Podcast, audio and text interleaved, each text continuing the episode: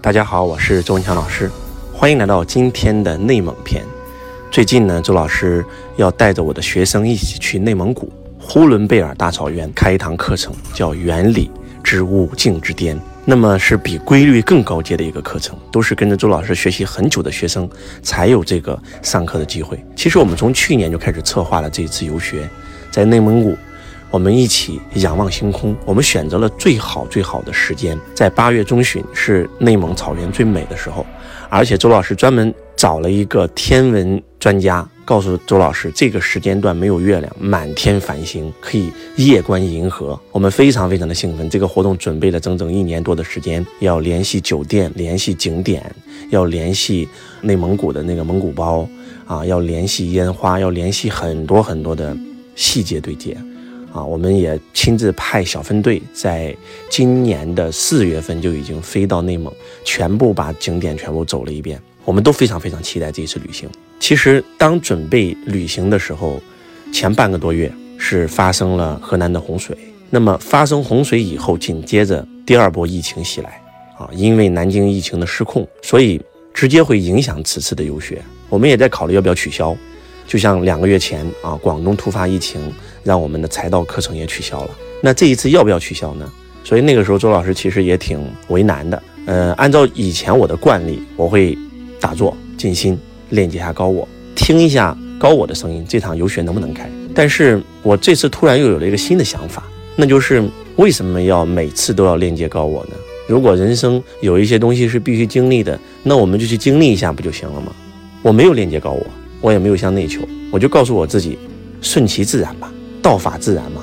该经历的我们就经历一下，然后我们就开始了非常艰难的求学之路。我们很多很多的机票订了被取消，取消了又订，又订又被取消。当然了，有部分学员退缩，但是大多数还是跟周老师一样，想尽一切办法，然后买上了机票。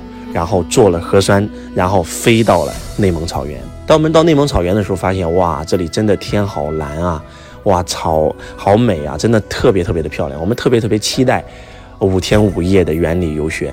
但是当我们这个非常非常兴奋提前到的时候，当第二天就要开课，所有的学生都要来的时候，突然周老师收到旅行局的一个通知，那就是那么大的内蒙古，那么大的呼伦贝尔市。就有一个非常非常小的海拉尔区，内蒙从疫情开始一直都是零例，不单是整个内蒙古零例，呼伦贝尔市更是零例。结果我们所在的酒店叫海拉尔区，是呃呼和浩特市的一个区，突然出现了一例确诊病例，然后旅游局告诉我们说，必须所有景点全部关闭，所有的旅客必须要赶快返程劝返。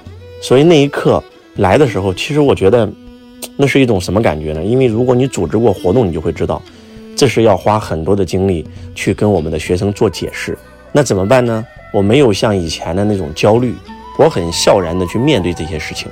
我们马上在群里面发通知，让那些没有来的、已经到了机场的赶快回家。那已经到了酒店的，那周老师请大家一起吃了个饭，啊，吃完饭以后呢，就跟大家讲清楚了情况，然后我们赶快抢票。那天。抢到票的人不需要做核酸，当场就走了。本身我们去到内蒙的时候就有四十八小时的核酸，但是我们没有抢到票的人，那么核酸没用的，必须要在内蒙重新做核酸才能够去买机票。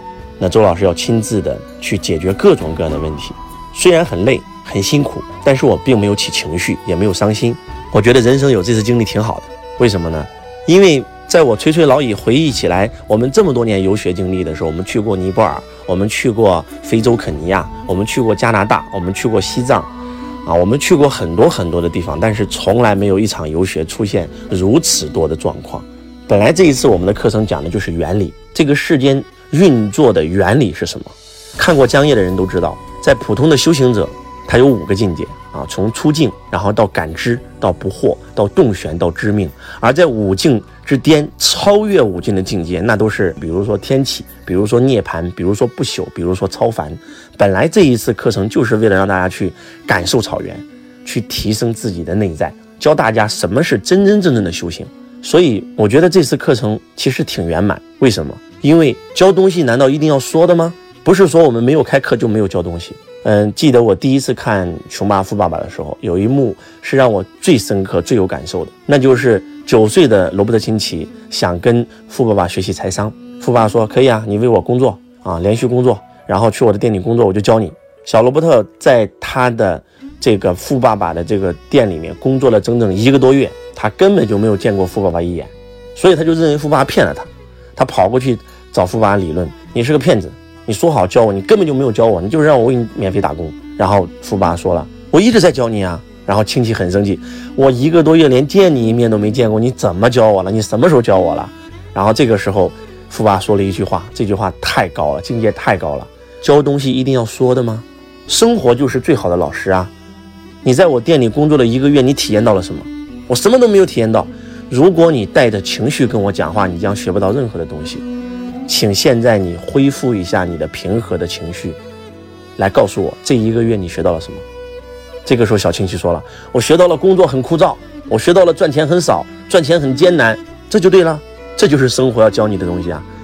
你知道你没有财商以后的结果是什么吗？把你给我工作的那一个月时间乘以三十年，就是你的人生，就是普通人的人生。在那一秒，罗伯特清崎仿佛听懂了一切。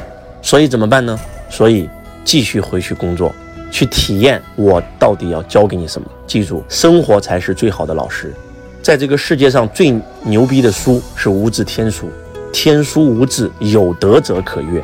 你去用心的去体验生活，所以当富爸爸告诉了罗伯特亲戚这一切的时候，罗伯特亲戚就开始真的去店里面继续工作了。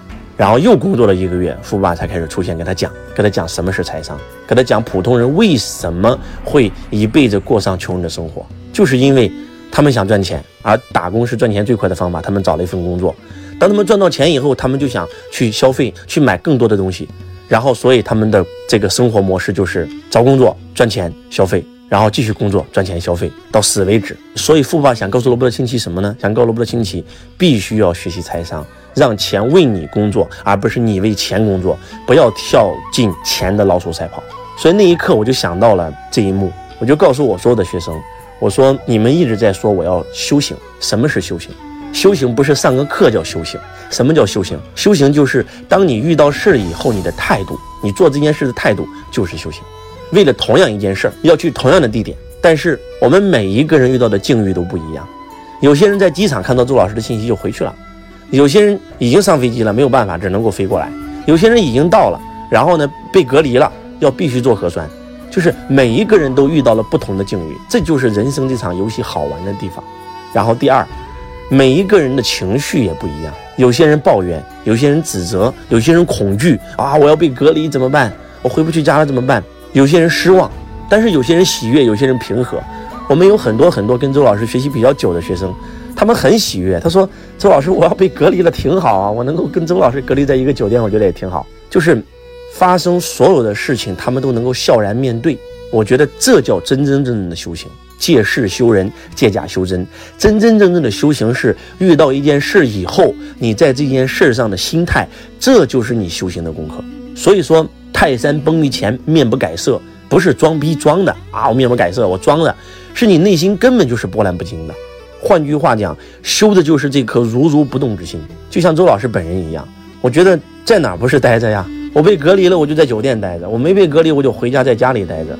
我坐车晚点了，我就在车站待着；我上飞机了，我就在飞机上待着。在哪不是待着？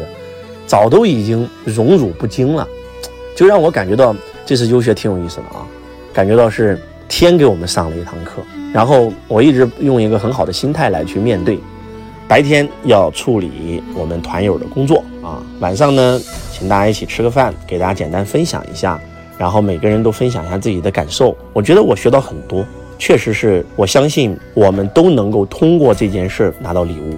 记住，痛苦的背后就是礼物，一定要记住这句话。当年我们遇到的很多的磨难，今天回过头看一看，如果不是十年前的磨难，造不成今天的我。所以挺好的，发生所有的一切都挺好的。修行跟不修行最大的区别是什么？就是不管你修不修行，你都会碰到一些不好的事情，因为没有人可以左右明天。这个世界的第一规律就是无常。我们都不知道明天会发生什么，我们会遇上什么样的人，碰到什么样的事儿。但是修行跟不修行最大的区别是，如果那些所谓的坏事发生了，不修行的人，他可能会一辈子受这件事折磨，他会起情绪，他会很痛苦。而真真正正的修行者，他会觉得来什么就体验什么，不就完事了吗？人生本身活的就是一场修行，好事我就体验好，坏事我就体验坏。